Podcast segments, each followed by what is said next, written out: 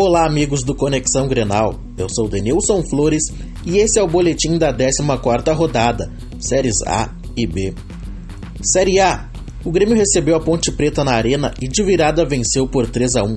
Os gols foram de Rafael Thierry contra, Lucas Barrios duas vezes e Everton que fechou o placar. Na quarta-feira, o tricolor enfrenta o Vitória no estádio Barradão. A partida está marcada para as 19 horas e 30 minutos. Série B. Na tarde do último sábado, o Inter enfrentou o CRB em Alagoas e perdeu por 2 a 0. Os gols foram de Diego e Neto Baiano. Os gaúchos voltam para casa com apenas 3 pontos dos 6 disputados.